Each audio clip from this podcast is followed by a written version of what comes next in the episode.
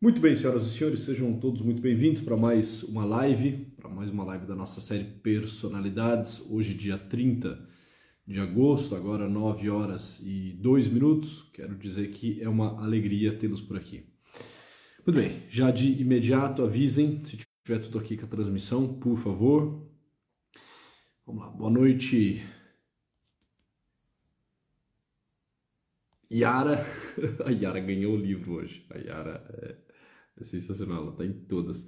Boa noite, Valéria. Boa noite, é... Adelaide. Boa noite, Vanessa. Muito bem. É bom tê-los por aqui, viu?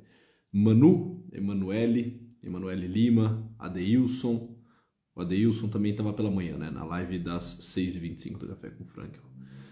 Fabiana, Excelente. Vai lá, faz o seguinte: já comecem a disparar aviãozinho, chamem as pessoas, convidem o maior número possível é, de amigos, de conhecidos, de seguidores aqui para a nossa live. É, gostou do chapéuzinho, né, Luísa? É o frio. É, frio e, e, careca são duas coisas que é, não se dão muito bem. Né? Costuma ter uma divergência forte entre essas duas realidades. Né? É, grande Thales, ô meu caro, como que vocês estão por aí? Bom encontrá-lo grande Thales, advogado, maior advogado é, de quando o tema é, é homeschooling do Brasil, tá? Entre outras áreas de especialidade dele, essa sem dúvida nenhuma é uma que sobressai. A Flávia, olha lá, o Andrei já está por aí, já vou chamá-lo. Muito bem, senhoras e senhores, é, faz frio por aqui, a temperatura está baixando consideravelmente. Quero dizer que é bom recebê-los, é bom reencontrá-los. Tivemos juntos já na live das 6h25, Café com Frank. O tema da live de hoje é Quem é mais forte? Alguma coisa assim, eu não lembro se, é, se era bem esse o título, né? Quem né, tiver aí com o título em mente, por favor, né, me ajude, me corrija se for o caso. É, quem é mais forte, eu ou eu? Né? Pegamos lá um trecho do livro de Victor Frank, mais especificamente o livro Sede de Sentido para abordar essa questão. A live, inclusive, ficou muito interessante, deu uma repercussão muito grande, é, maior do que as últimas lives, sinal de que realmente fez sentido a muitas pessoas que gostaram, enfim, publicaram, divulgaram. Fora que hoje é, foi um, um, dia festivo no nosso Café com Frank, certo? Porque nessa semana, não exatamente no dia de hoje, mas nessa semana, o Café com Frank completa, completa ou completou, eu não sei quando começou, né? O pessoal da equipe só me avisou que essa semana é um ano de Café com Frank. Então, essa semana é completa um ano de programa Café com Frank, um ano praticamente ininterrupto, não? É... E hoje então foi uma live festiva. Quem não assistiu, assista. São 30 minutinhos, tá? É... Então foi bom recebê-los pela manhã, encontrá-los pela manhã. Tivemos quase 200 pessoas é, na verdade, tivemos mais, né? Tivemos 230 pessoas praticamente durante toda a live pela manhã, às 6h25, que é muito interessante. E agora cá estamos uma vez mais para uma live é, que faz parte da série, série Personalidades. Tá bem? Nós já tivemos, como vocês sabem, diversos convidados, diversos amigos, convidados ilustres, é, o padre Matheus Aquino, o Guilherme Freire, o meu amigo Dr. Paulo Roberto Pacheco, é, enfim, tantos outros, né? o deputado federal Henrico Mizazzi, um grande amigo, né, um grande irmão. Já trabalhei com temas como Chesterton, como Joana Dark, como Joaquim Nabuco, Tolstói, é, Dong Gilsani, enfim, a coisa ela, ela caminha nesse sentido. Tá? A semana passada nós não tivemos, porque o convidado desmarcou né, um pouco em cima da hora, não vou dizer quem é, mas não é o Andrei, não é o de hoje, né? o Andrei eu combinei com ele agora, recentemente, essa live, tá? É, mas por motivos também né, é, de força maior. Tá? Então, meio que em cima da hora, nós desmarcamos a série da semana passada, vamos remarcar muito em breve, tá ok? E hoje eu recebo para a série Personalidades. Obrigado, olha lá, a Yara está colocando todas as séries que nós já tivemos, os convidados e os temas que foram abordados. E eu recebo para a live de hoje, é um grande amigo, é uma pessoa que eu tive a alegria de encontrar presencialmente nesse final de semana no Congresso, já acompanhava o trabalho dele, já o seguia, já havia assistido algumas lives dele, é, mas poder encontrá-lo pessoalmente foi algo muito bom. Né? É, nós sabemos que os amigos são aqueles que amam as mesmas coisas né? e que rejeitam as mesmas coisas. E poder encontrar o Andrei, assim, foi algo né, que é, a mim é, trouxe uma grande alegria, porque é aquele, aquele tipo de, é, de amigo que num primeiro encontro você já percebe que de fato é, se identifica contigo, sabe? Um grande irmão, um grande amigo. Puxa, conversamos bastante, saímos para jantar na sexta, saímos para é, jantar no sábado e aí costuramos essa live de hoje. Então eu tenho a alegria de no dia de hoje receber o Andrei, tá bem? Só deixa eu mandar aqui já o convite para ele. É... Andrei, cara, me manda, me, me manda aí o convite você, cara. Eu aceito aqui. Pode ser? Eu não tô Aí, pronto, agora foi. Agora achei aqui. Pronto, eu não estava encontrando o ícone. Interessante. É uma personalidade que certamente pouquíssimos dos que aqui estão ouviram, conhecem. Grande Andrei. E aí, meu caro? e aí, meu amigo? Tudo bom? Eu tô bem, graças a Deus. E você? Você viu que eu, eu vim aqui, não sei, não sei como é que tá a luz aí. Eu tá ótimo. Em, em homenagem ao, aos sua comemoração do café com Frank, né? Você tava com essa roupa aqui hoje de manhã, eu peguei emprestada. Eu tava de preto e de paletó chumbo, cara. Exatamente assim. cara, ainda bem, ainda bem que eu troquei o look, senão a gente ia ficar a par de vaso aqui. o dia foi longo hoje, cara. Eu, acho que eu já usei não, umas quatro roupas diferentes hoje. Assim. Cara, Pá, pá, pá, pá. Já fiz gravação de algumas aulas, já fiz uma reportagem hoje para o jornal Canção Nova, já gravei live pela manhã, cara, já foi um, um mar de, de coisas de eventos. Mas ainda bem que eu troquei de roupa, senão a gente ia estar tá exatamente igual, cara. como, como que você tá, Andrei? Tudo jóia, tudo bem demais, graças a Deus. Muito bom, muito bom. Feliz demais com o seu convite, cara. Muito feliz mesmo. E obrigado pela, pela prontidão, cara. Obrigado pela Ai. prontidão, pela generosidade. De imediato, já se colocou à disposição, já aceitou o convite, já começou a pensar no nome da personalidade da noite de hoje. Enfim, agradeço por isso, meu irmão, de coração. Que bom, que bom. Fico feliz. Fico feliz demais. Foi um desafio, viu? Foi um desafio pensar claro, nessa personalidade foi. aí. Eu, eu achei, inclusive, muito curioso. Já vou falar para as pessoas aqui, mas eu achei muito curioso quando você me passou o nome da, da personalidade. Mas, viu, faz o seguinte. Ah. É a primeira vez que a gente faz live juntos, né? É... Meu caro, se apresente para aqueles que estão aqui na live, é... até para que todos possam também acompanhar na sequência dessa live o teu trabalho, enfim. Faça aí uma, uma breve apresentação para os meus amigos que aqui estão. Muito bom. Olá, pessoal. Eu me chamo Andrei, eu sou psicólogo, sou de João Pessoa. É, minha esposa acabou de colocar uma mensagem aí, que dupla. é, tenho, sou casado, tenho dois filhos. É, é também sou logoterapeuta, é, o que nos, nos une ainda mais, né, Luiz? Conheci a logoterapia por volta do terceiro, quarto período aí da minha graduação. Depois fui crescendo é, no amor pela, pela pessoa do Victor Frankl e entrei no mestrado, em seguida depois da graduação. Depois fiz o doutorado. Infelizmente, no doutorado, a academia me obrigou a me separar um pouco de Frankl né, por, por uma, uma linha do, do, do professor que seguia e, enfim, não abriu mão, mas, como dizia o Ítalo lá no final do congresso, né, a gente quer os papéis, né, os papéis são importantes para algumas coisas. Então, é, é, Deus me chamou, é, a minha revelia tosca, né, é, a fundar uma instituição religiosa, uma associação de leigos, é, aqui em João Pessoa, que se chama Fraterno Amor. E a gente faz um trabalho de apostólico aqui em João Pessoa também. Acho que essa é uma síntese, um pouco, um pouco de uma síntese. Ótimo, meu caro. E de imediato, quem dos que aqui estão, é, se porventura ainda não seguiriam o Andrei, façam isso nesse exato momento. Já passem a seguir o Andrei e acompanhar o trabalho dele. Meu cara, quando você disse do. É, quando você disse o nome da personalidade de hoje, eu até brinquei contigo, né? Assim, eu confesso que eu nunca na vida tinha escutado falar, cara, do Jacques Fest. Nunca tinha ouvido falar. E a hora que você falou, cara, e se nós falarmos do, é, do Jacques Fest? Cara, eu meti lá no Google, né? Na hora, eu tava no carro, acho que eu tava parado no, no semáforo, eu só eu só meti lá um OK Google, quem foi Jax Fest, né? apareceu, apareceu um texto tipo assim, ó.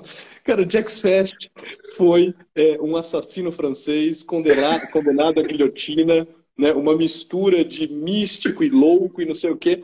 Eu falei, André, você tá louco, cara? O que que você falar? Você tá, você tá de sacanagem comigo, cara? E aí eu fiquei todo, né, todo sem graça quando você disse não, meu irmão. Ele, ele já foi né, elevado a, a servo de Deus, está com processo de, de, de, canonização de beatificação aberto, enfim. E aí realmente, aí eu fui pegar em outros sites, muito interessantes, inclusive, fui dar uma olhada na história do, do Jacques puxa, é realmente, assim, mas no primeiro momento, cara, que, que é isso? Quando ele tá de sacanagem comigo, cara, o mais irreverente até agora, muito ousado, inclusive, mais irreverente até agora na série Personalidades, foi o meu amigo Rodrigo Gurgel, que falou de Tolstói, né? Então, Sim. assim, que já, que já fugiu no primeiro momento um pouco da proposta, né? Porque mistura um pouco de genialidade com um pouco de loucura, né? um uhum. pouco de é, busca por é, elevação moral, com depravação e, e, alguns comportamentos né, estranhos, enfim. Bom, eu achei que o mais irreverente até agora tinha sido o Gurgel, mas o Andrei certamente vai superá-lo. Mas aí, né, eu depois tive que fazer o meu meia-culpa, pedir perdão ao Andrei, a Deus e ao próprio é, Jacques, que morreu em ar de santidade, porque realmente me parece uma história que vale a pena ser contada. E aqui para nossa série faz todo sentido, porque assim, é uma daquelas histórias que praticamente ninguém escutou. Das 100 pessoas, 110 pessoas que aqui estão, se meia dúzia conhecem a história deste, deste homem, já é muito, né? Então, meu caro... É, é. E eu não sei como você sabe, eu quero que, na verdade, você comece falando como que você foi parar na história deste homem, deste francês, que começa como um assassino e termina como um santo. É, e eu já lhe passo também a palavra, quero lhe deixar muita vontade para você desenvolver o teu raciocínio da forma que achar mais interessante, mais oportuna. Então, por favor, nos fale como que você parou na história deste grande homem e nos fale né, quem foi é, Fest. Tá contigo. Cara, é, foi uma. uma... Ó, ó, quem tá aí, ó, o Kevin. Me bota, me nota. Essa figuraça. Qualquer coisa, se não tiver mais falar, a gente bota o Kevin aqui e fica rindo da cara dele. Cara, olha só, o que, que acontece? Eu tenho uma devoção particular por Santa Terezinha, né? Uma, uma, uma amiga no céu, né? E é, também tenho uma, uma, uma, uma relação ainda talvez um pouco superficial, mas já uma relação com Santa Teresa d'Ávila. E, uh, e desde criança era apaixonado por São Francisco de Assis. Uma pessoa sabendo dessa relação desses três na minha vida me presenteou com este livro. Tá? O nome do livro é Em Cinco Horas Verei a Jesus. Ótimo. Diário da Prisão. Ele falou, cara, tu precisa ler precisa ler. Que editora, que editora que é, Andrei? É da editora Santo Thomas More. Legal. Inclusive o título parece muito, né, um título de Thomas More, né? É um prisioneiro, né, que já prepara sua alma para o encontro com Deus, enfim. Estilo a sós com Deus, de São Thomas More. Tá, editora São Thomas More. É. Legal. Aí, rapaz, aí ele me deu esse livro, né? Deu esse livro disse, tu precisa ler isso aqui. Você vai gostar muito de ler esse livro. E eu não sabia por que, que eu ia gostar tanto de ler esse livro. É, esse livro, a história, na verdade, desse sujeito é uma história que ilustra demais né, a, a teoria de Viktor Frankl. Né? Ele tem, ele tem uh, uma relação, primeiro a questão prisional, e depois é, de como ele vive a situação prisional, né? quais são as, as, as, os sentidos que ele vai encontrando ali para viver na situação prisional. Né? Assim como Frank, de algum modo, ele nutre uma esperança de sair daquele lugar até o final. Né? Só que a história dele, no final, muda um pouco, né? Porque ele acaba, então, é, não saindo da prisão, ao contrário de Frankl, né? Mas me parece que ah, aquilo que Frankl fala sobre os, os, a diferença entre os prisioneiros, né? Cabeça erguida, com oração nos lábios e de cabeça né? baixa e um olhar triste. Me parece que justamente o Jacques né, ele tem um, ele, ele é justamente o, o, o, sujeito de cabeça erguida e oração nos lábios que caminha para a câmara de gás. No caso dele, muito mais trágico ainda, porque ele caminha para a guilhotina, né? É, então, assim, foi assim que eu, que eu, que eu, que eu conheci, conheci pelo presente do livro, né? Foi, foi, foi um veio para mim, né? Por assim dizer, veio para mim. E aí, quando você me propôs assim, pensa numa personalidade, juro para ti, eu pensei nessa tríade aí, São Francisco, Terezinha ou Teresa d'Ávila, né? Que eram os mais próximos do ponto de vista devocional, né? Mas aí eu disse, caramba, tem um ponto de interseção entre esses três aí que talvez seja interessante para para o público do Luiz. Eu acho que talvez seja interessante. E aí fui revisitar hoje o livro, né? então, assim, me perdoe qualquer detalhe que depois vocês leem o livro, né? A galera que tá aí. Compra é, no primeiro momento ninguém vai saber. Se, se deslizar em algum detalhe, vai passar batido. É, porque nunca ninguém ouviu falar de festa. A gente nunca vai conhecer hoje esse grande homem. Mas, muito bom. Então, ó, o livro é esse. Quem quiser depois compra lá, né? É, eu achei na Amazon depois. Né? Até comprei para dar de presente a um amigo. É, cinco, em cinco horas verei a Jesus. E estilizado é, o livro, eu gostei do cinco. O cinco está escrito de forma de cadeieiro, né? Exatamente. É, legal. legal. É. Muito bem, então, é, é, quem era o Fesh? Né? O Fesh é, era um, um, filho de um banqueiro, né? Um, um, filho de um banqueiro, um poderoso banqueiro belga, né? e que teve quatro. É, é, esse banqueiro teve quatro filhos, um, dele, um deles era o Fesh. E o Fesh era o mais jovem, né? era o caçula da, da, da família, em que inclusive nasceu nove anos depois da irmã né, anterior a ele. Né? Então, meio que veio, né? Geralmente, é, é, é, quando, quando vem assim, né, oito anos depois, é algo que aconteceu, né? É... e aí o Fesh, então, uh, filho do banqueiro, né, rico, cresce numa família burguesa, né? E o pai era um homem uh, muito uh, inteligente, douto à música, escrevia música, uh, porém também controverso, né? Tinha uma vida promíscua, adúltero, é, ateu. É... Então ele, ele, ele conta, né? Ele conta isso nas suas cartas. Né? Ele conta como como foi a vida do pai. E, curiosamente, apesar de ele relatar algumas coisas né, da, da, da vida, é, da história dele com o pai, né, já, já deixo esse adendo aqui, que na, na medida que eu ia lendo, eu também ia prestando atenção nisso. Né? Como era que ele se comportava? ao descrever o pai, né? E o que a princípio, durante toda a história dele, essa relação com o pai, porque ele era o único homem, eram três mulheres, né? ele era o único homem. Então, essa relação com o pai, é, em algum momento, ela foi uma relação que o, levar, o levou, por assim dizer, né? É, também a uma vida muito promíscua. Né? É, e ele uh, cresceu sem é, ter muita aptidão para os estudos, né? Então, é, de, de o, o, o, o, autor aqui, porque o livro é dividido em duas partes, né? Tem uma parte que tem um, um autor que escreve sobre ele, é um padre, que eu não, não, não sei pronunciar o segundo nome, mas o primeiro é André.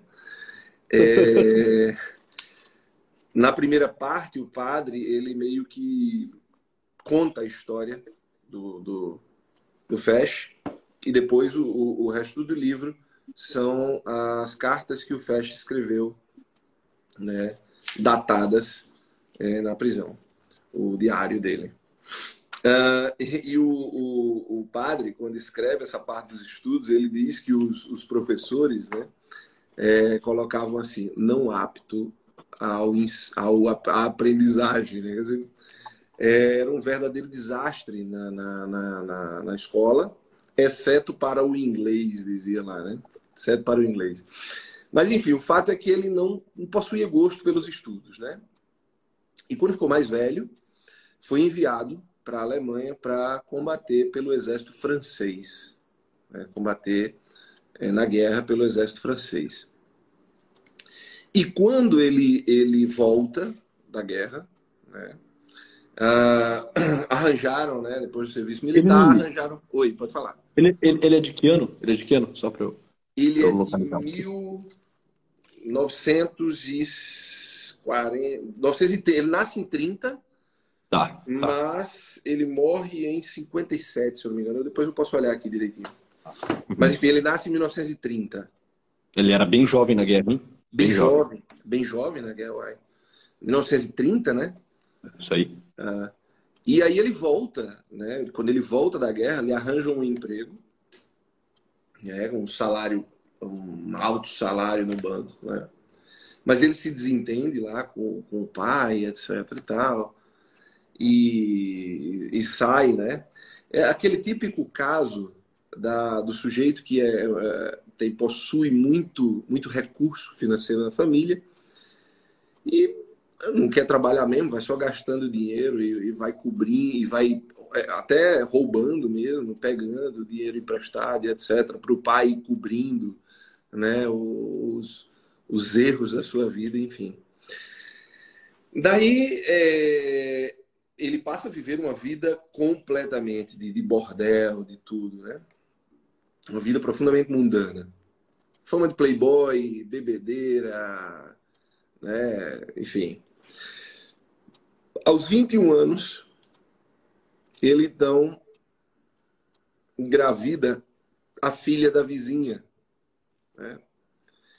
E, uh, e ela tem né, eles, eles vão ter um filho, o nome da, da, da, da, da, da jovem era Pierrette né, Polak.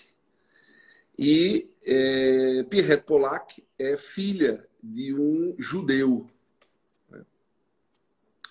E os pais do, do, do, do, do Fesh são antissemitas, né?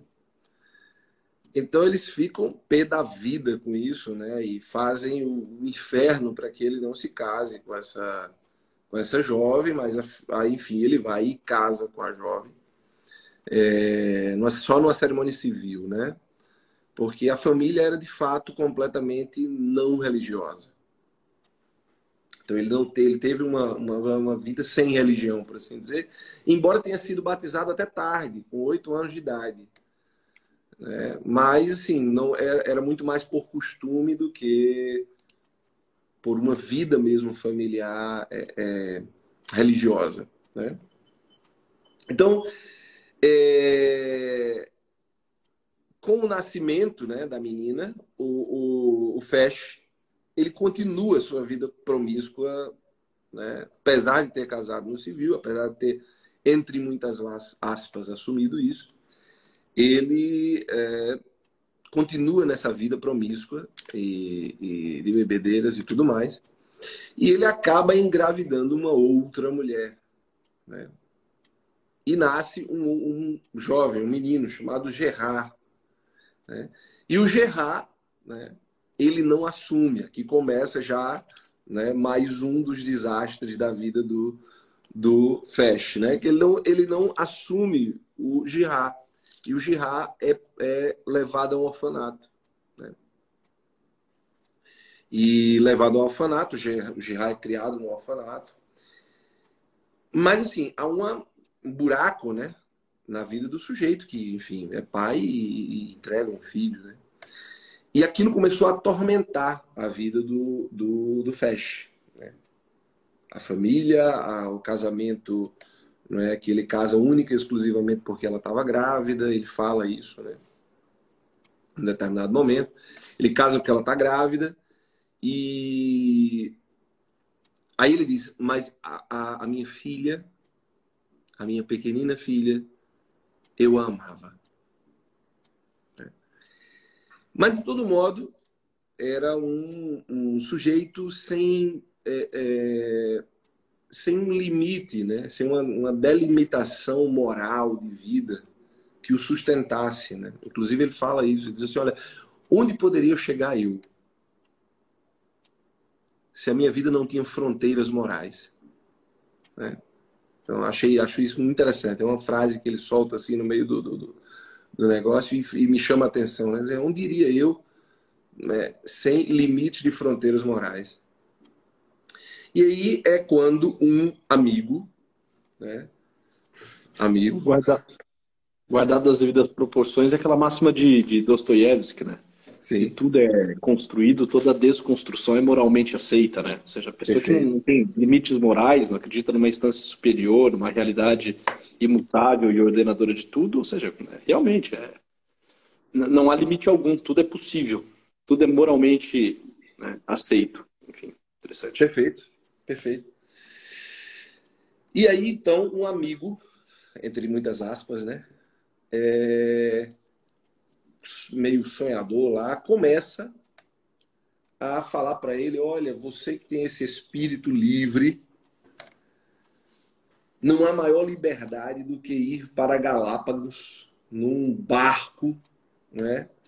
Porque você não compra um barco e, e, e viaja e vai lá, certamente os seres humanos de lá serão diferentes. né? E ele caiu nesse conto e ficou, ficou se iludindo com isso. Né? E claramente a ilusão dele era justamente a fuga da responsabilidade para com a esposa, para com a filha, para com o filho que ele tinha posto no orfanato. Né? Então ele estava louco para fugir da responsabilidade porque ele queria uma vida assim, livre, desprovida de qualquer tipo de, né? Como ele já vinha vivendo, né? É, sem trabalho, sem estudo, sem escola, sem, né? Só é, é, de luxos, né? Inclusive tem uma história no, no livro que a mãe, né? A mãe dele queria fazer com que ele se separe, com que ele se separasse da, da jovem lá e deu a ele não sei quantos milhões de francos né, para que ele pudesse montar uma empresa igual a do sogro para ser concorrente do sogro. E assim as famílias romperem de vez. Imagina assim, né? E aí o que, é que ele faz? Ele pega logo metade desse, desse dinheiro que a, que a mãe dá e compra um carrão conversível da época. Então esse era o Fesh, né? o fanfarrão. E aí uh, esse sujeito, então, esse, esse, esse rapaz, que agora não me lembro, não me recordo o nome dele, né? É... Jacques Roube. Jacques Roube, o nome do sujeito, né? é, começa então a pôr essas, essas imagens né, de Galápagos, o arquipélago vulcânico né, do Equador e etc e tal. E... Na, na, história do, na história do Pinóquio, ele seria conhecido como João Honesto. O João Honesto, perfeito, perfeito, perfeito. Inclusive, é. só um parênteses, né? Você sabe que a história do Pinóquio, cara, foi, foi uma história que me motivou muito, inclusive no trabalho com o Instagram. Quando eu comecei, eu comecei em 2019, no, na quaresma de 2019, me lembro que fosse hoje.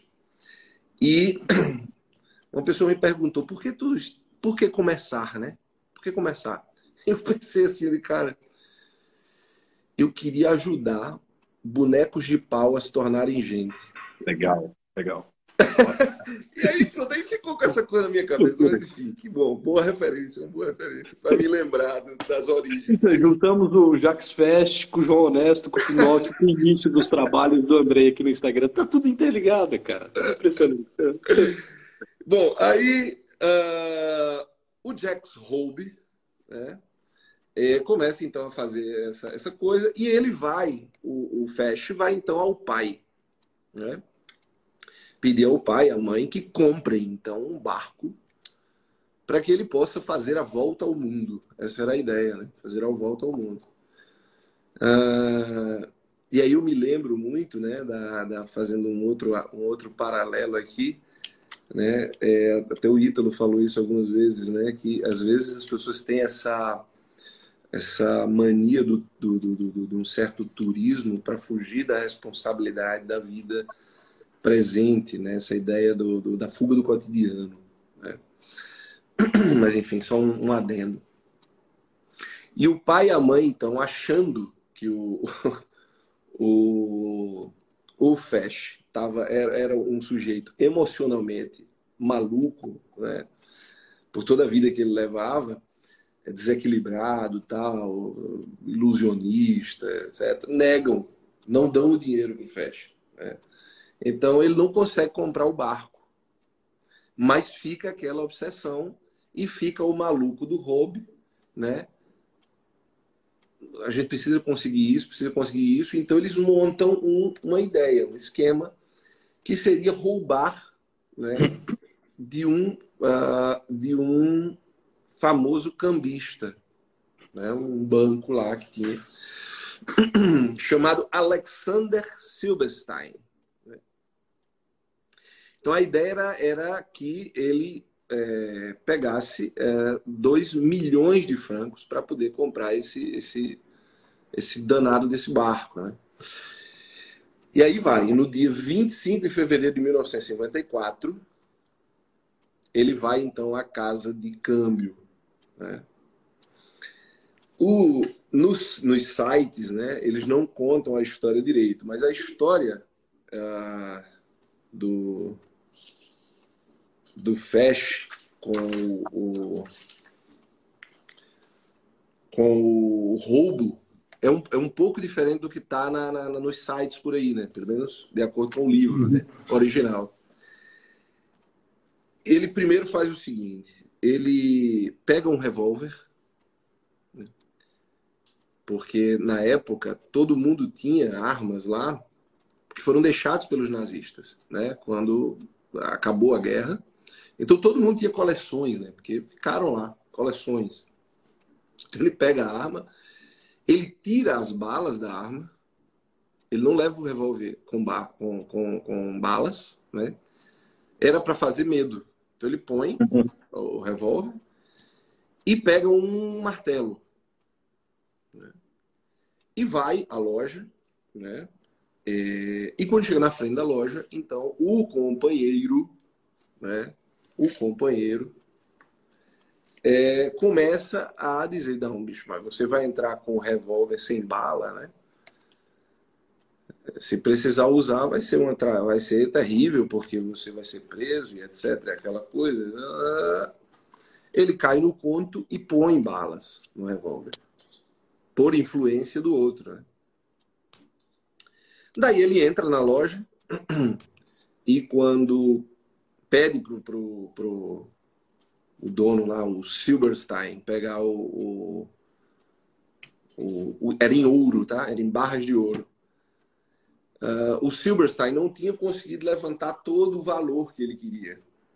Né? Só metade. Então, é, quando o Silberstein se abaixa para pegar a metade que ele tinha conseguido, então o Fesh, com o, né, a coronha do, do, do, não sei se chama assim, né, aí também, né, a coronha da, do, do revólver, né, o cabo bate então na, na, cabeça do, do Silverstein que cai sangrando, né, e antes de ficar desacordado grita por socorro. O Fesh, né, quando escutou o grito de socorro, ficou com medo, foi pegar a arma. Quando pegou a arma, pegou ao contrário a arma disparou no dedo dele, né? e arrancou-lhe um pedaço do dedo. Hum. É... Mas ele não sentiu nada por causa da adrenalina na hora, o medo de ser pego, de ser preso. Ele então sai com, com né, correndo da, da, da loja. Quando ele chega na rua, as pessoas começam a gritar, né? O famoso pega ladrão aqui no Brasil, não sei como é que se diz isso em francês. É, e, e, aí ele diz, ele diz assim, olha, eu não sei o que é que deu em mim. Eu passei na frente do meu carro e não tive a ideia de entrar no meu carro e ir embora. Eu saí correndo na rua, né? Feito um maluco. E saiu correndo e tentaram pegá-lo e ele se esgueirou, entrou num, num, uns becos lá. Eu sei que ele chegou num lugar que ele tentou subir num prédio para ir para o, o, telhado desse prédio, mas estava fechado. Ele ficou então lá escondido um tempo. Esperou um bom tempo, então desceu. Quando ele desceu, ele aparece numa porta e tem então o síndico do prédio com uma senhora e um policial. Eles o veem e não falam nada, continuam conversando. Então qual é a ideia dele? Vou sair andando aqui, né? Só que ele estava com um pedaço do dedo lascado, com a, o rosto ensanguentado, porque é, é, é, por causa do disparo do dedo, né? Espirrou nele e tudo mais. E na hora que ele passa do lado do policial, né? Passou do lado do policial. Provavelmente, ele não fala isso, mas provavelmente o policial vendo o estado dele, né? Imaginou quem seria. E aí, o, o, a, eles estavam mais ou menos a 5 metros de distância. O policial então diz: Olha, para agora ou eu atiro. E ele, então, pelo próprio casaco, sem nem olhar. Ele usava óculos, o flash, né? não, não, não, enxergava direito, mas no meio da confusão caiu óculos, caiu tudo. Sem, sem óculos, sem nem enxergar, ele então atira na direção do policial. E, por um grande infortúnio, ele acerta exatamente no meio do coração. É. Ele, ele, mas ele não sabe disso. Ele atira e corre. Né? Depois, mais na frente, tentam segurá-lo e ele também dá outros tiros lá na frente, mas aí já era o, o caos total, né? Mas aí não, não, não, não, não tem mais mortes, né? No entanto, esse policial morre. Enfim, ele é capturado e, e é levado à prisão. Né? No outro dia, então, é que ele fica sabendo que o policial que ele atirou morreu. Né? E que o policial tinha uma filha, mais ou menos da idade da filha dele, a quem ele amava, e que a mãe da menina já tinha morrido. Portanto, agora a menina ficava órfã. Né? E depois, mais lá na frente, já, já depois do, do encontro dele, vou só fazer esse pequeno link. Ele vai dizer assim, né? Uma das minhas maiores dores é que eu continuei causando dores. Né? Então, uh, ele vai para a prisão. E a primeira expressão dele dentro da prisão, no julgamento extremamente frio, tá? Extremamente frio. Julgamento não, no, no, no interrogatório policial, né? Os policiais perguntam assim, olha, é, você não se arrepende de nada? Ele diz: Me arrependo de não ter levado uma metralhadora. Olha só a declaração maluca do cara. Né? E quando ele entra na prisão, tem uma, um padre dominicano que, que vai, que, que é o, o padre lá da, da, da, prisão, né? Padre Dev, Devoide. Bom, acho que se pronuncia assim. Né? Quando vai fazer a primeira visita a ele, ele, sem cerimônia, diz: Eu não tenho fé. Não vale a pena, não se preocupe comigo. A primeira visita do padre a cela dele. Né? Eu não tenho fé, não vale a pena. Né? É... Então, quer dizer, era um sujeito profundamente sem fé, naquele momento indiferente, com uma construção de vida é, absolutamente desprovida de sentido, desprovida de moral, né? É, era um sujeito que não sabia exatamente onde construir absolutamente nada, porque não havia as demarcações. Né? Então ele saía feito um, uma, uma feito o, o, esqueci, cara, do nome do, do, do carrinho lá. Como é que é o nome? O Relâmpago McQueen. O Relâmpago McQueen, exatamente. Pronto, o Fest era era o Relâmpago McQueen que você apresentou lá no.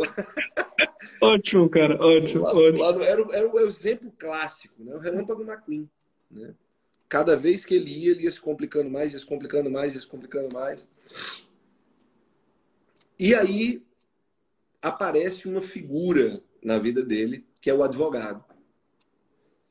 E essa é uma figura emblemática, muito fundamental no processo dele que é, é o advogado dele é então a, um católico fervoroso da, é, se não me engano, da ordem terceira do Carmo, né? E que ele relata, ele relata nas suas cartas, nos né, nas conversas que ele tinha com o advogado, ele relata que esse advogado fazia retiros por ele. Peregrinações, por exemplo, ele se refere a uma peregrinação que o advogado fez né, para Santiago de Compostela pela causa dele. Né? E o advogado também falava muito claramente que tinha um desejo muito mais do que de salvar a vida do cliente, salvar a alma dele. Olha só que coisa. Isso, isso é fantástico, né? Se você pensar, é, se nós tivéssemos mais pessoas assim, é isso que me vem à cabeça, né? É isso que me vem à cabeça. Se tivesse, tivesse mais pessoas assim, imagina um advogado fazia orações, retiros, participava de missas, né, fazia peregrinações pela causa do seu cliente, que a priori era um relâmpago McQueen. Né? Então, é... não era alguém que ele tinha esperança, ou que ele sabia da inocência, tal. Né? Não, era alguém que não tinha. É, é... Era alguém que não tinha, de fato, é, não só não tinha esperança, como não tinha moral, como não nada, ele não tinha nada, não tinha não, fé, não tinha nada. Certamente, certamente visto por toda a sociedade, no mínimo como um psicopata, né? frio, Sim. sem empatia alguma, assassino, né? É, ateu, enfim, o que lá para a França nesse momento não era um grande problema, mas as outras realidades sim, né? É, incrível. E, e, que interessante, né? Você vê, fazendo aqui um, uma breve pausa nessa tua fala que tá, tá incrível. Tô, não, eu tô encantado mesmo por essa história, né? A figura de duas pessoas dois possíveis amigos, né? Sim. Um primeiro que lhe ajuda a arquitetar todo o roubo e que por, e que por consequência cai é, no assassinato, né? Um amigo que é, o incentiva a colocar bala nas armas, né? A roubar um barco, que lhe dá a ideia louca, insana, né? De dar uma volta ao mundo, porque isso sim é vida, né? Na libertinagem é que se dá a vida na sua plenitude e que de alguma forma tem também esse amigo as mãos manchadas de sangue, uma vez que foi ele né, quem ficou com essa voz sedutora né, e muito adilosa, levando o Fesh a fazer o que fez. Né. E um outro, esse sim, né, amigo, com toda a clave, com todas as notas de um amigo verdadeiro, estava disposto a se sacrificar por ele, a rezar por ele, a fazer penitências por ele, né, é, a ver nele algo que ele ainda não era, porque ele era até então um criminoso, ateu, né? mas algo que ele era chamado a ser, um grande homem. Né? Um homem que pudesse se emendar, que pudesse se arrepender, que pudesse né, crer em Deus. Enfim, que incrível, né? Assim, o, o, papel que as pessoas têm na nossa vida, né? O tanto que as pessoas é, que estão ao nosso entorno nos influenciam, quanto que a nossa vida é marcada né, por isso interessantíssimo. Assim. Desculpa fazer essa, essa pausa aqui na tua fala, mas só para sublinhar essa parte que me parece assim muito, muito interessante. Não, eu acho que eu acho que esses parênteses têm que ser feitos mesmo, né? Porque essas impressões às vezes a gente precisa coletar, né, Luiz? A gente precisa coletar, não, não subestimando a inteligência de ninguém, mas é, acho que é importante isso. Sim. É, enfim. Então esse esse advogado, né, é, de nome Paul Boldat, acho que é isso, Paul Bold, alguma coisa assim. O Paul, é, junto com o sacerdote, meio que, que, que criam um sistema de apoio espiritual para o FESH. Né? Então, o, o advogado vai fazendo essas práticas espirituais e ascéticas por ele, e o padre vai tentando sensibilizá-lo à religião. Né? Então começa a perguntar a ele, porque enfim, ele não tinha o que fazer na prisão, né? Então começa a perguntar a ele se pode trazer obras católicas para ele ler. E ele então aceita, né? É, é, ele começa a, a levar livros entre eles, Teresa do Menino Jesus, Teresa d'Ávila, São Francisco, tem outra santa que ele leva também, Santa. Uh...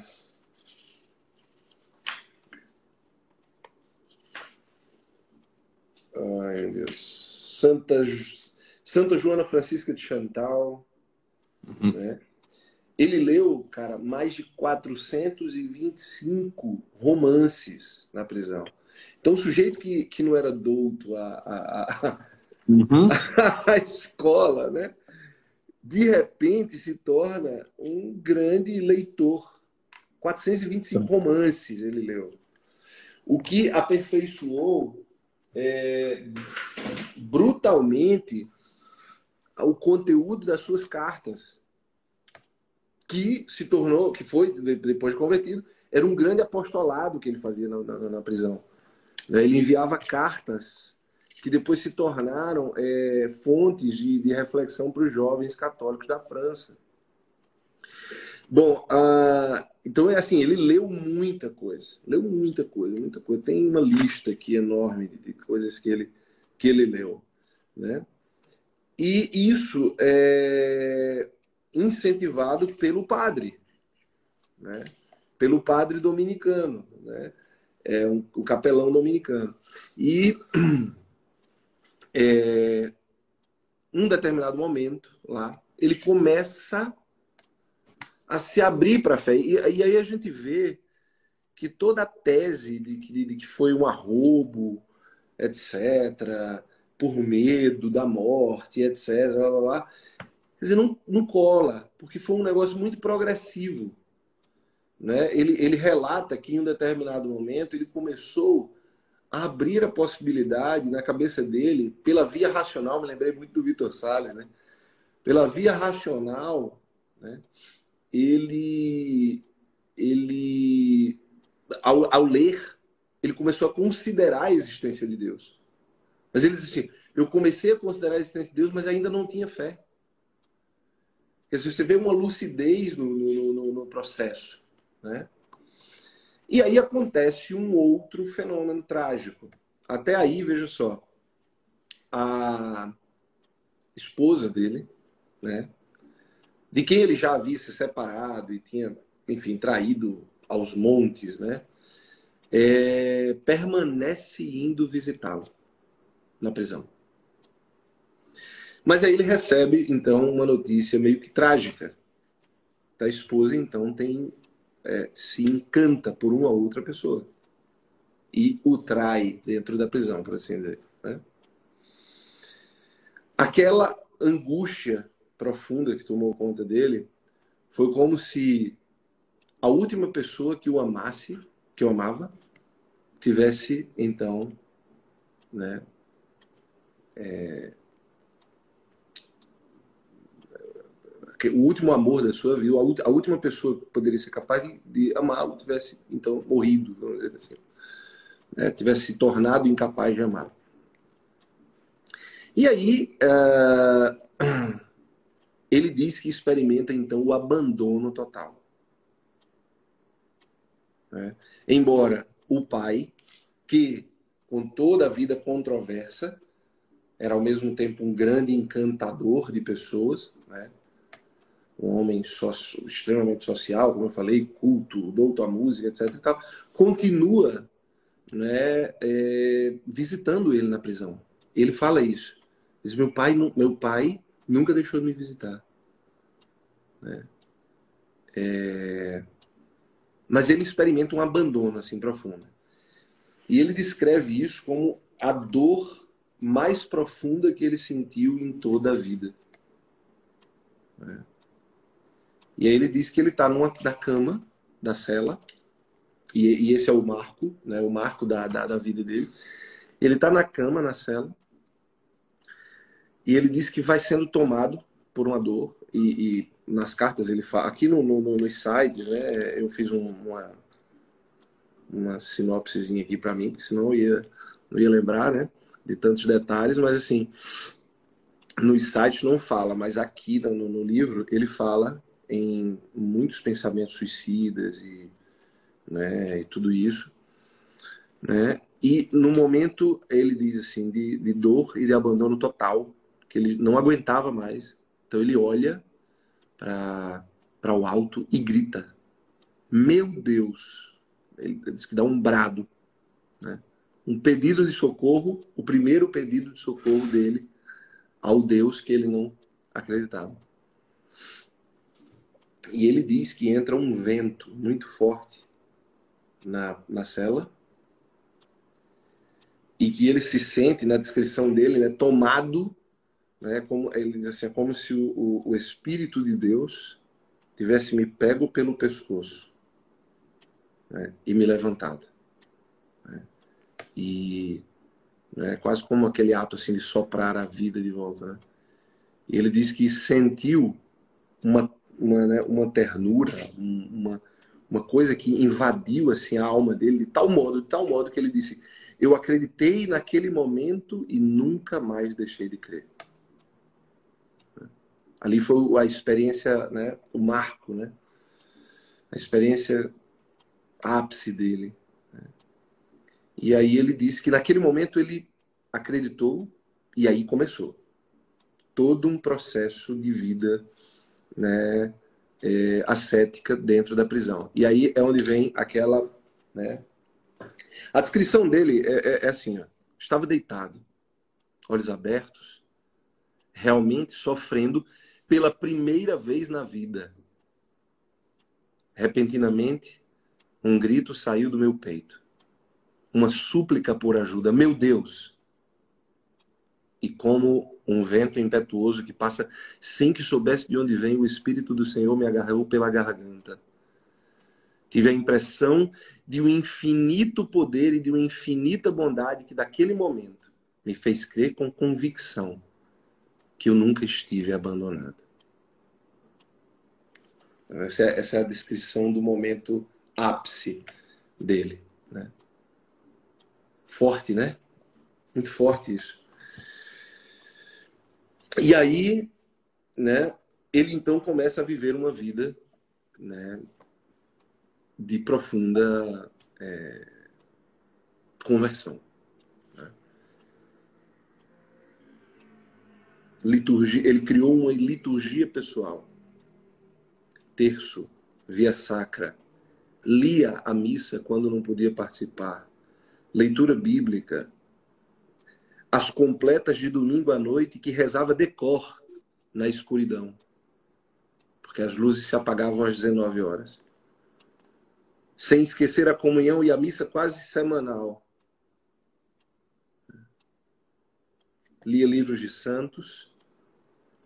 Aí ele diz assim: não, não se entregou aos estudos propriamente dito porque é inútil e os tempos de leitura são demasiado curtos. Né? mas documenta-se muito bem sobre o fim último, o inferno a alma, a vida dos eleitos e também sobre a cruz. É. E aí o padre que escreve esse, esse texto diz assim, é um verdadeiro noviciado de vida eterna. Né? Achei bonito isso, delicado, é um verdadeiro noviciado de vida eterna. Mas ele não faz só isso, tá? Isso é a vida litúrgica. Ele, depois ele tem uma vida ascética também lá dentro. Né? Veja, ao mesmo tempo, este antigo libertino acentua cada vez mais as suas privações. Numa existência que, aliás, não lhe consentia dispor de nada em demasiado. Renuncia aos pratos cozinhados. Diminui o tabaco até a abstinência total. E aí ele diz por quê. Ele diz que ao ler Santa Teresinha, ele diminui o tabaco, que era algo que ele gostava muito, como um pequeno ato diário de amor a Deus, a pequena via, né? É... E aí ele descreve isso, né? Tem, tem, tem, a citação aqui no dia 21 de setembro, ele diz: foi um verdadeiro sofrimento. Suprime o chocolate e as doçuras de outro gênero. Né? Também no ímpeto de penitência, deixa de receber os deliciosos frangos enviados pela sua mãe. Né? Que alegrava-lhe um pouco o tempo da prisão, mas ele deixa. Né? Então, é, é, é, ele começa a ter uma vida né? É, muito, muito, muito, muito impressionante. No entanto, tem uma coisa que me chama a atenção, eu queria é, ressaltar aqui que é o seguinte: ele diz assim, olha, embora, né, entretanto, né, isso não impede que a saúde seja prejudicada. Muito pelo contrário. Jacques, né, Fesch, se queixa de um braço dolorido, a ponto de sentir uma grande dificuldade de escrever, que era seu grande apostolado. Uhum. Né? Tem muitas dores nas gengivas e atribui a complexa supressão do tabaco. Sobretudo, passa por altos e baixos. Por vezes ele diz, numa imagem figurada, a pressão cai, o barômetro acusa chuvas. Né? O que, que eu achei bonito nisso aqui é que é, ele, ele não, apesar de ele ter vivido esse processo, né, ele continuava sentindo tristezas. Ele continuava oscilando né, no sentido daquilo que lhe era próprio, né? Esse sou eu, né? É, o homem cheio de fraqueza, eu continuo sendo assim, né? Isso faz com que ele tenha uma percepção, ele fala isso, né? Não vou conseguir achar aqui agora, mas ele fala isso, né? Com muita clareza, assim, que é, que é a graça de Deus que vai sustentando o sujeito até o final, né? até até o último momento da vida, ele vai sendo sustentado, né? Por essa graça.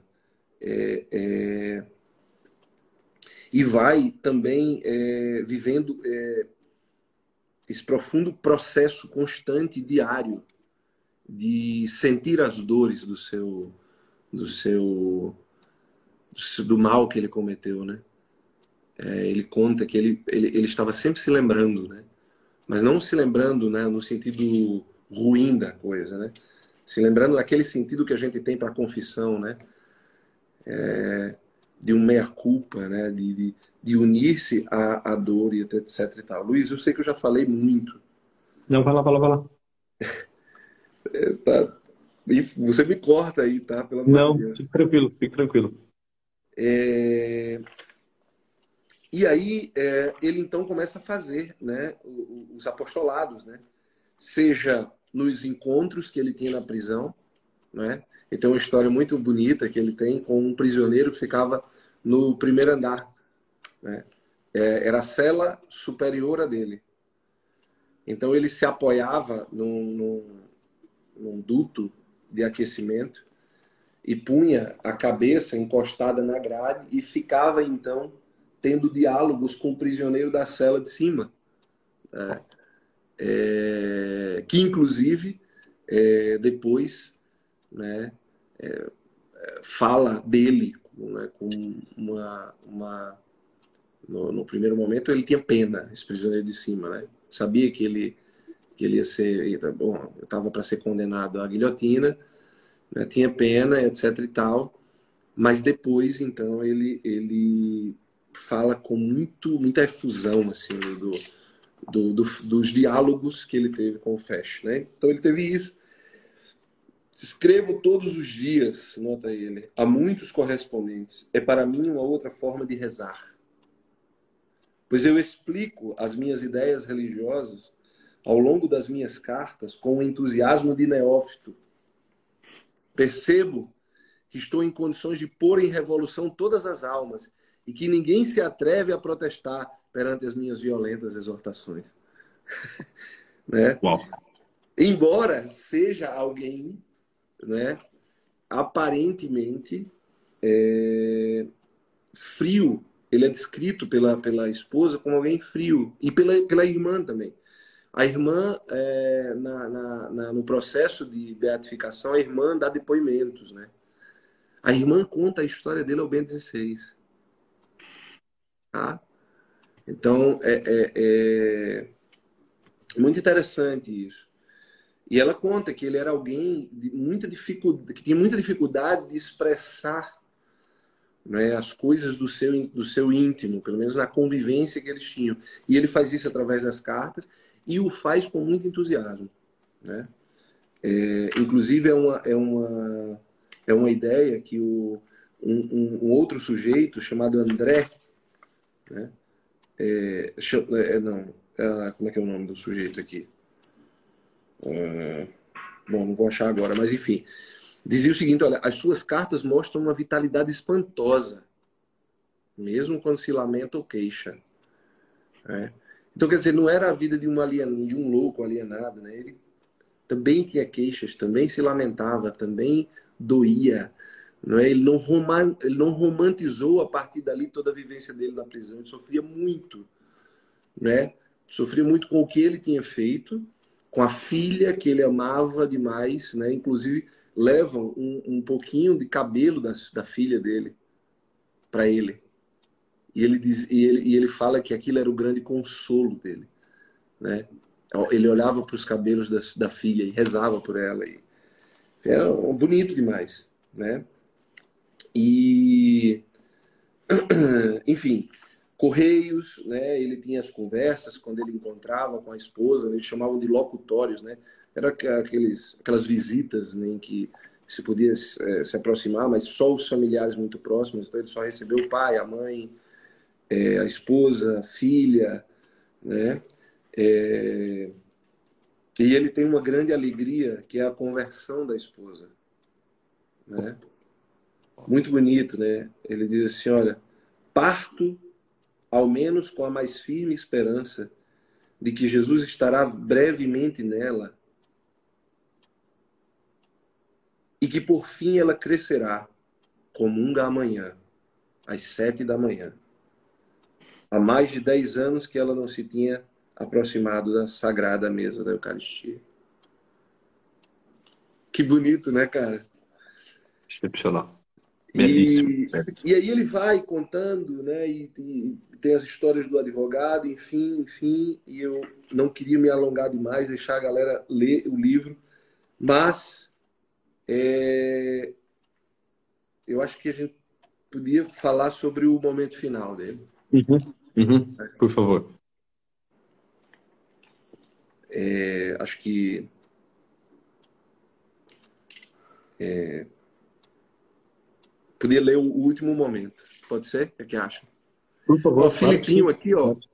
O Filipinho aqui, Felipe Alcântara, é notificado. Você não tá brincando. Notificado. Sujeito aí reconhecido aí pelo Instagram. O Filipinho é, é o nosso contato lá com a minha biblioteca. Felipe, eu comprei esse livro para ti, tá? Só para adiantar. Tá chegando aí, vou te entregar. É... Já, já, já compra dois e depois eu te passo meu endereço aí também, André. Joia. Vamos ler o final aqui. Espero claro, que tenham paciência comigo. Tá?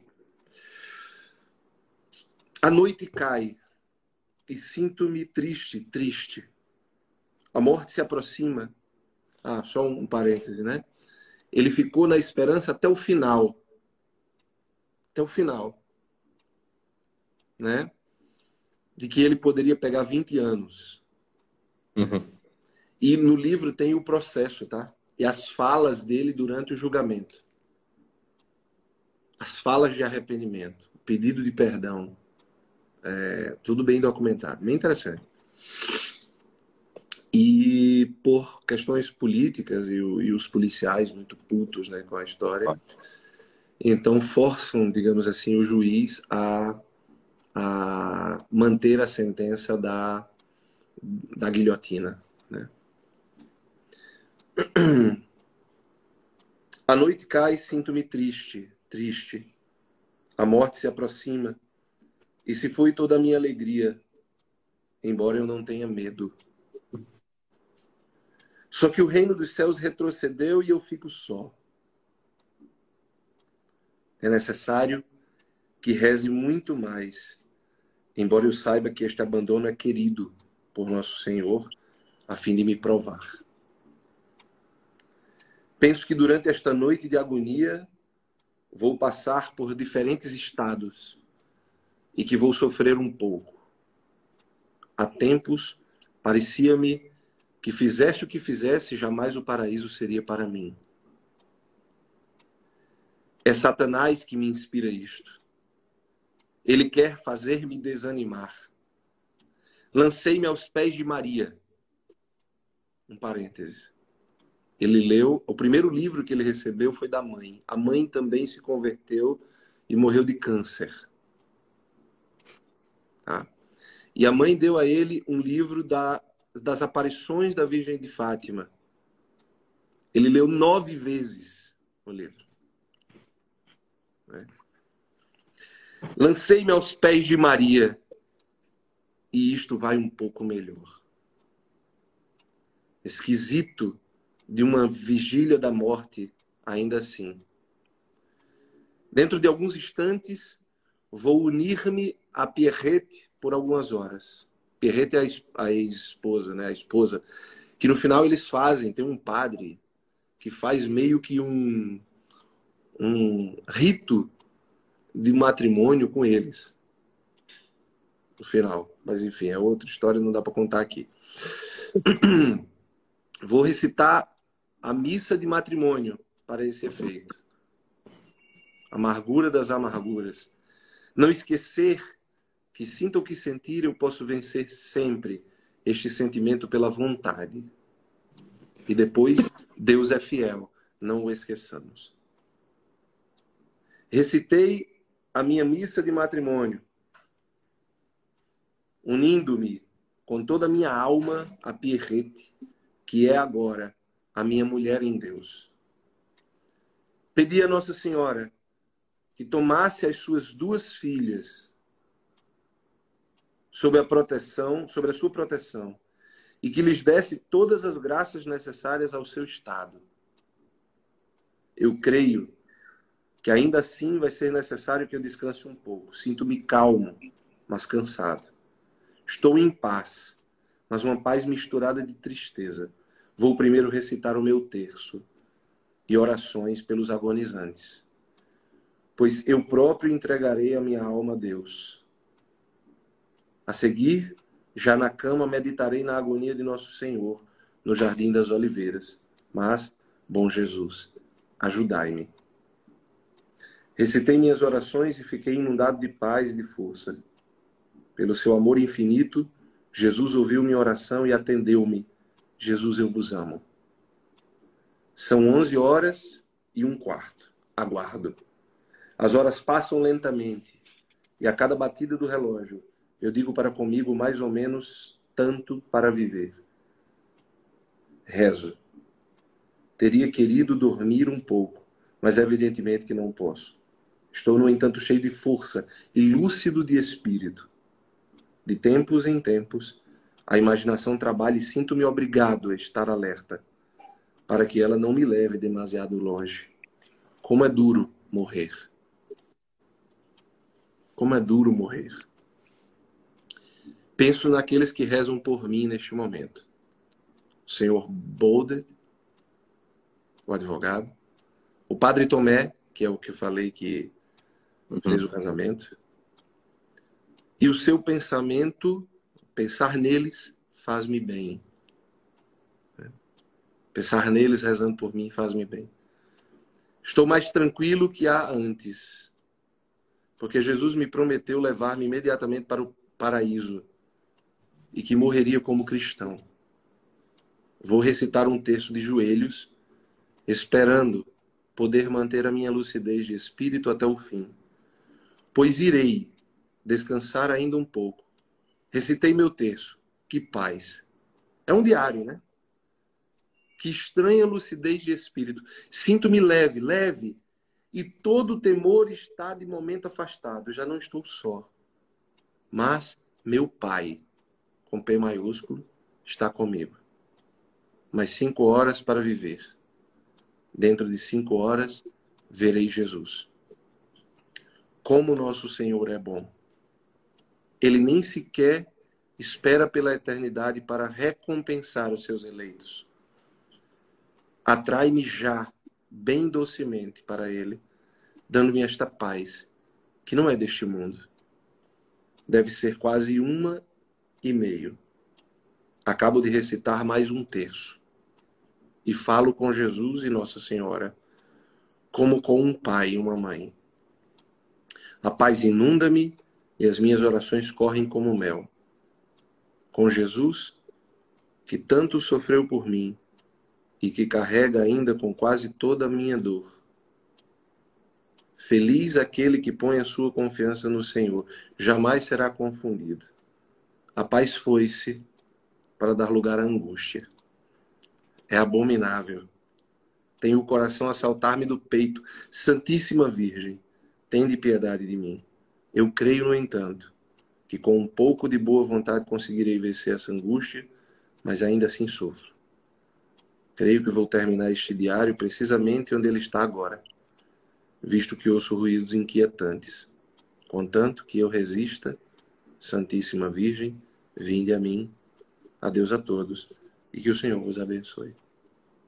Fim do diário. Bom, Bonito, né? belíssimo. Belíssimo. E tem uma outra parte, então, que vem o depoimento, né? Os depoimentos. Mas aí fica para quem comprar o livro e ler, porque aí o padre, e aí aqui é a sacanagem do spoiler, né? O padre vai entrar na sala e vai encontrar, junto com os. O sacerdote vai lá, né? O capelão, e encontra o Fesh de joelhos na sala, em oração. É. Levanta-o, dá um beijo, e ele faz o mesmo gesto. Não vou, não vou terminar sem dizer isso, né? Ele É, faz claro. o mesmo gesto que o primeiro filho de Santa Teresinha. Agarra o crucifixo do padre e diz: O crucifixo, meu padre, o crucifixo. E beija-o longamente. Que bonito, né? Muito bem, senhor Luiz. Acho que é isso. Uau. Que belíssima história. Belíssima, belíssima história. Posso respirar agora, né? Pode, todos nós temos que respirar um pouco agora. No final do diário, dá pra escutar até a guilhotina caindo, né? Uau. Não é incrível, né? Uau. E essa alma. E essa alma aí sim, entrando no céu e, e conquistando o mundo. Né? O mundo que ele tanto quis conhecer, o mundo que ele tanto quis conquistar. Né? É, que história, uma história que assim precisa ser contada, principalmente para os jovens. Né? Um coração de um jovem, um coração é, intenso, um coração violento, um coração inquieto, né? e um coração que consegue encontrar res, repouso, resposta, descanso em Deus. Isso, é, isso fala-nos muito acerca da pessoa humana, da dinâmica própria da pessoa humana. Né? É, assim, é, é uma metáfora, é um símbolo muito, muito grande. É, E nós podemos encontrar na história dele diversos eventos da nossa história. É impressionante. É por isso que personalidades como essa precisam ser conhecidas, essas histórias precisam ser contadas. Né? A ideia de fazer toda terça-feira a série Personalidades exatamente para formar o nosso imaginário, para a gente entender é, aonde nós podemos chegar, né? para a gente poder se ver na vida dessas outras pessoas né? e também balizar as nossas ações tendo em vista é, essas capacidades, esse espectro de ação humana e, e assim por diante. Diga, diga, você ia falar alguma coisa, perdão. Eu ia falar que, que a causa da beatificação dele está esperando um milagre. Uai, mas como é que faz milagre se ninguém conhece, se ninguém reza para o homem? Exato, exato, é isso. Né? Então, isso é aqui, é, um, isso aqui é, um, é, uma, é uma live de utilidade pública, canônica. Né? né? Que a gente reze mesmo por esse sujeito, né? Pela conversão de pessoas que a gente acha impossível, por exemplo. Né? É, a causa da beatificação dele espera um milagre. Né? Espera um milagre. É, para, pelo, pelo que eu ouvi falar, né, é isso que estão esperando, um milagre né, atribuído a, ao seu nome, né, a sua intercessão. Então, Perfeito. isso é, né? Uma, uma etapa, uma etapa necessária num processo de canonização como esse, né? Uma vez que ele não morreu como Marte, né? Então precisa, de fato, ter, ter, essa matéria, precisa ter um milagre comprovado. Deixa eu te dizer uma outra coisa. Diga. Porque assim, Deus não Vai. se deixa vencer em, em, generosidade, né? Jamais. É... Ele queria morrer no dia 3 de outubro. Porque antes do Concílio Vaticano II, se celebrava o dia de Santa Teresinha do Menino Jesus Perfeito. no dia 3 de outubro. Perfeito. Né? Ele morre no dia 1 de outubro. Não deixam ele morrer no dia 3. E depois do Concílio Vaticano II, a igreja Terezinha. celebra a Terezinha no dia 1 Rapaz, que capricho de Deus, não? Que capricho, não tem, Não tem, não tem condições, entendeu? Fantástico. É? Fantástico. Isso é, isso é bonito demais, né? Isso é bonito demais, né? Ele não, ele não viu no momento da, da guilhotinada, né? Mas quando ele entrou no céu, ela deve ter dito assim, olha, vamos celebrar dia primeiro, fica tranquilo, né?